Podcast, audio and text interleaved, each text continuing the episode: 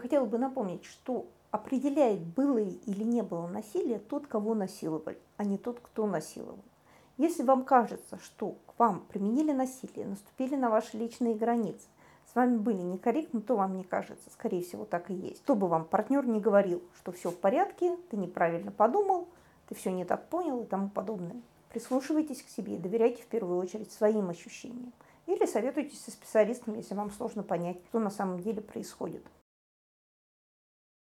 Что касается сексуальной ориентации, то, естественно, все сложно по сравнению с биологическими полами. Представление о своей сексуальности можно рассматривать с пяти точек зрения. Во-первых, биологический пол, то, что я вижу в зеркало, и то, о чем нам говорит генетика. Я или девочка, или мальчик. Сексуальная идентичность. Я думаю, что я гетеросексуальная девочка, которую торкает на мальчиков и не торкает на девочек. Сексуальная ориентация – это отличается, на кого на самом деле меня торкает, а не так, как я думаю. Гендерная идентичность.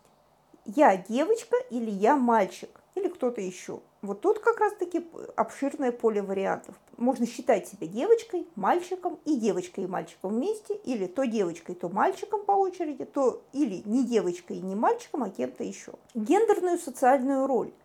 Если я крашу губы, хожу в платьях, и мне дарят цветы и уступают место в автобусе, скорее всего, я девочка. А также гендерные в социальных ролях по Весельницкой и Колеснаускасу. Я веду себя как девочка или как мальчик в социальных ролях. То есть я выбираю быть хозяйкой, воительницей, призом и музой, значит, я девочка. Гендерная путаница – это путаница в том, кем я на самом деле себя ощущаю, девочкой или мальчиком, как я себя веду, как девочка или мальчик, как это воспринимает общество, и кто я в гендерных социальных ролях. Иногда девочка по биологическому полу комфортнее чувствует себя, когда ведет себя как мальчик. Если ей в этом удобно и она находит себе партнера, которого это абсолютно устраивает, то, в общем-то, проблемы никакой нет, и это будет просто такая особенная девочка.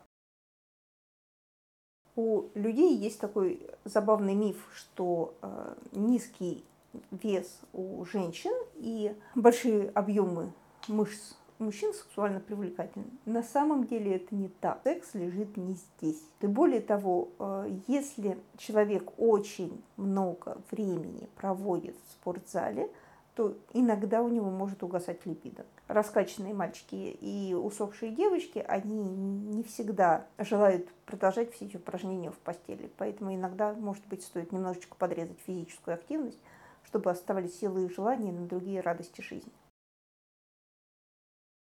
Бывают недели, когда человек чувствует себя плохо. Первое – это дно дня рождения. То есть две недели до вашего дня рождения часто люди отмечают снижение настроения, работоспособности. Далее, так называемые железные недели. Это неделя до христианской и неделя до католической. В это время, в эти страстные недели, люди чувствуют себя плохо, срываются на окружающих, и настроение пониженное, и здоровье иногда пошаливает. И еще иногда люди реагируют на лунные и солнечные затмения с шлейфом. Три дня до, день затмения и три дня после. Такие периоды тоже иногда чувствуют себя не очень хорошо. И Э, что самое интересное, если человек понимает, куда смотреть, э, что есть какая-то иллюминация на небе или в календаре, определенные даты, то ему легче пережить эти периоды. А если он на это не обращает внимания, то иногда его несет по всем кочкам, и он чувствует себя отвратительно. И люди вокруг него тоже чувствуют себя не очень хорошо. После того, как мы пережили эти периоды, выдохнули, и надеюсь, что ничего не разлетелось от наших действий, надо обязательно слить напряжение, которое накопилось за эти периоды